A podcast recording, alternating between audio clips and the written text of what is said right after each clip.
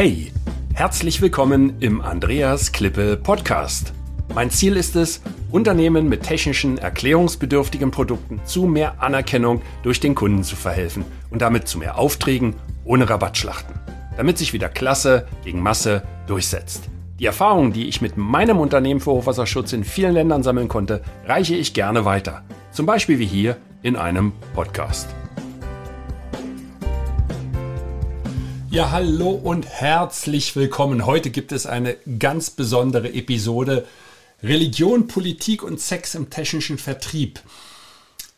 Also ich habe mir lange überlegt, ob ich das bringen soll oder nicht. Und äh, einige in meinem Team haben gesagt, nein, äh, das kannst du nicht machen, das ist zu kontrovers und äh, das geht nicht. Äh.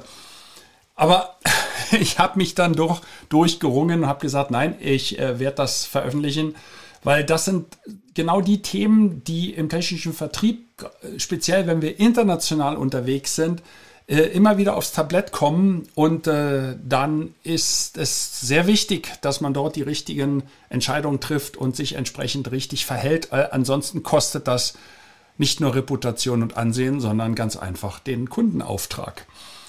Ähm, und damit meine ich nicht, dass man den Leuten nach dem Mund reden soll, das gleich vorab geschickt, bevor es dort Einwände gibt. Ähm, also, aber ähm, ja, es geht letztendlich darum, wie geht man mit diesen Tabuthemen um, wenn man im internationalen Bereich unterwegs ist. Ähm, es gibt ja die goldene Regel im technischen Vertrieb und auch sonst wo im Geschäftsleben. Nie über Politik, Sex und Religion reden.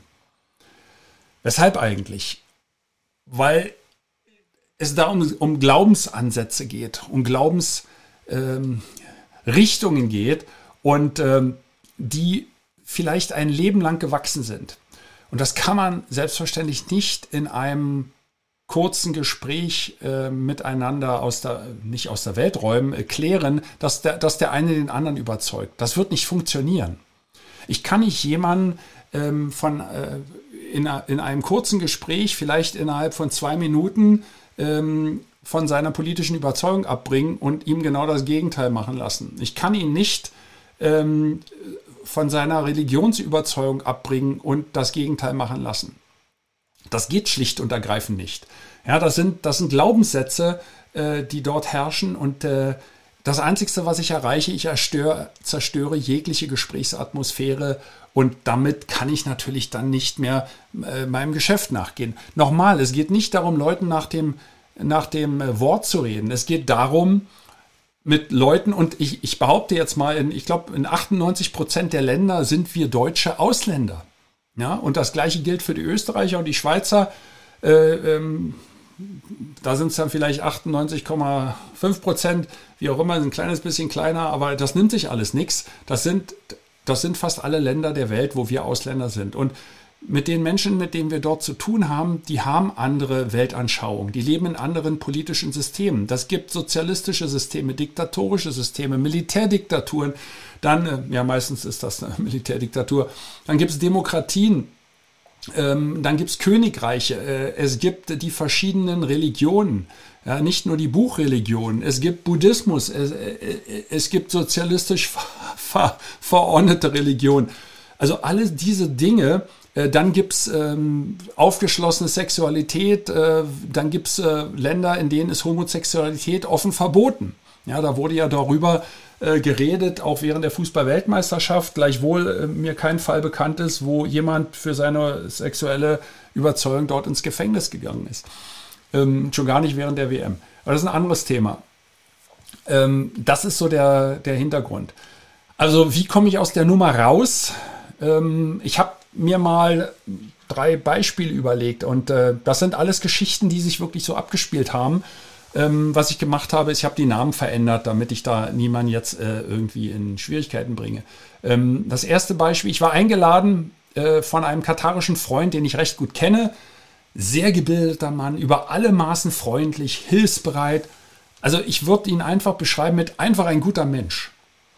Ähm, und ich saß in Majlis, das ist so das Wohnzimmer aller Geschäftsleute im, in Katar, dort, wo man äh, sich die Schuhe auszieht, äh, mitunter, ja, je nachdem, wie groß das ist.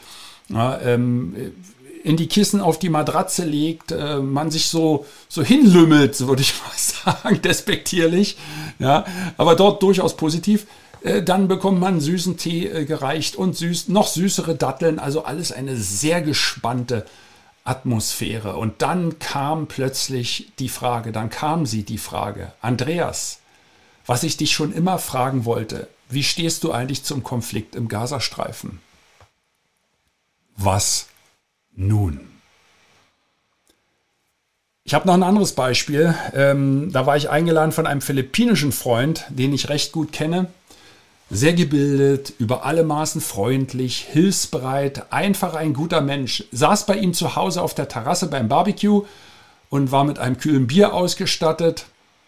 Und dann fängt er auf einmal an zu sagen, also, weißt du, Schwarze, die haben alle Krankheiten, die riechen komisch, die sind irgendwie gaga. Ist doch so, Andreas. Was nun? Was nun? Ich komme gleich dazu und löse das auf. Dann habe ich noch ein drittes Beispiel. Da war ich auch eingeladen von einem emiratischen Freund, den ich recht gut kenne, sehr gebildet, über alle Maßen freundlich. Ja, ihr kennt das schon. Ne? Hilfsbereit, einfach ein guter Mensch. Saß bei ihm zu Hause im, im 25. Stock, entspannt auf dem Sofa nach einem überaus guten und reichhaltigen Essen. Und dann hat er erzählt, sagte, Nordafrikaner are shit Arabs. Die kommen aus Mischehen, die machen nur Ärger, die betrügen. Also muss man dazu sagen, er ist ja selber Araber. Ne? Aber was nun, Andreas? Was sagst du denn da in diesem Augenblick? Also in allen drei Geschichten handelt es sich um einen guten Freund, sehr gebildet, über alle Maßen freundlich, hilfsbereit, einfach ein guter Mensch. Ich habe das ja immer wieder so aufgezählt. Also das trifft auf alle zu. Und jetzt die Frage, wie soll ich reagieren? Wie sollen Sie, wie sollst du reagieren? In dem Fall, was sollte ich sagen? Also die Lösung im Geschäftsleben ist eigentlich relativ einfach. Aber das muss man insbesondere natürlich auch den jüngeren Leuten äh, sagen und immer wieder mal auch den Älteren wiederholen. Ähm, bloß nicht diskutieren. Ja, also das sind Glaubenssätze, die kann man nicht ausdiskutieren. Das geht einfach nicht. Äh, und da gehört ein großes Maß an Demokratieverständnis oder Aufgeklärtheit dazu, die andere Meinung gelten zu lassen. Das ist nicht in allen Kulturkreisen so anerzogen. Ja, wir sind in Deutschland so aufgewachsen, aber auch hier sinkt die Toleranzschwelle und die Leute, ich sage es mal ganz lapidar, hauen sich eher eine aus Maul. Ja, oder fangen an, mit irgendwelchen Messern rumzustechen, was früher in dem Maße auch nicht galt. Also bei mir, als ich zur Schule ging, war es so, wenn einer am Boden lag, war der Kampf zu Ende. Der hat dann aufgegeben, wenn der im, im, im, im, im entsprechenden Griff auf dem Boden gelegen hat, war Schluss. Da hat auch keiner nachgetreten. Und ein Messer haben wir schon gar nicht gezogen. Das ist alles heute ein bisschen anders und in anderen Kulturkreisen äh, gilt das auch mit anderen Meinungen. Ja, also bloß nicht diskutieren. Ja, aber wie komme ich raus aus der Nummer? Ja, man kennt sich ja, man ist ja befreundet äh, in gewisser Weise. Also dann heißt es natürlich eine salomonische Antwort geben. Also bei Hakam äh, in Katar, der mich, äh, der mich fragte, wie stehst du eigentlich, Andreas, zum äh, Konflikt zwischen Israel und Palästina im, im Gazastreifen, habe ich dann ganz einfach gesagt, ich habe auch keine Lösung. Selbst wenn ich morgen die Macht hätte zu entscheiden, ich wüsste nicht, was ich tun sollte, es ist so schrecklich. Und dann hat er irgendwas äh, erwidert und dann hatten wir irgendwie den Schwung zum anderen Thema zu kommen und ich war raus aus der Nummer. Das war relativ einfach. Es kann es sein, dass da nochmal nachgehakt wird, aber wenn man gut befreundet ist, werden die Leute auch nicht nachhaken. Ja, ähm, aber mit dieser Art und Weise äh, kann man das machen. Man bleibt im Gespräch. Es hat überhaupt keinen Sinn. Also je nachdem, äh, äh, welche Meinung Sie jetzt vertreten, ob Sie da mehr für die Palästinenser sind oder mehr für die Israelis, ob Sie das so sehen oder, oder so sehen. Das hat gar keinen Sinn, da anzufangen mit irgendwelchen Argumenten. Ich habe auch gesehen, wie die Berichterstattung beispielsweise in den deutschen Medien anders stattfindet, als wie ich sie in Katar im Fernsehen sehe. Wenn ich dort den Fernseher anschalte und die News laufen. Al Jazeera berichtet einfach anders darüber. Ähm, das muss man so hinnehmen. Das kann man mögen, man kann es ablehnen, aber ich werde doch dort die Welt nicht ändern. Also äh, das, das, das, äh, das würde partout nicht funktionieren. Und äh, also insofern ähm, kommt, man mit, äh, kommt man da einfach mit so einer salomonischen Antwort ganz gut zurecht. Ähm, das hatte ich auch getan. Dann haben wir unseren Tee getrunken und haben weiter Scherze gemacht, haben dann uns über Jugenderlebnisse ausgetauscht und der, der, die Gesprächsatmosphäre, der Gesprächsfaden ist nicht gerissen. Ja? Äh, deswegen ist der Hakim immer noch kein schlechter Mensch.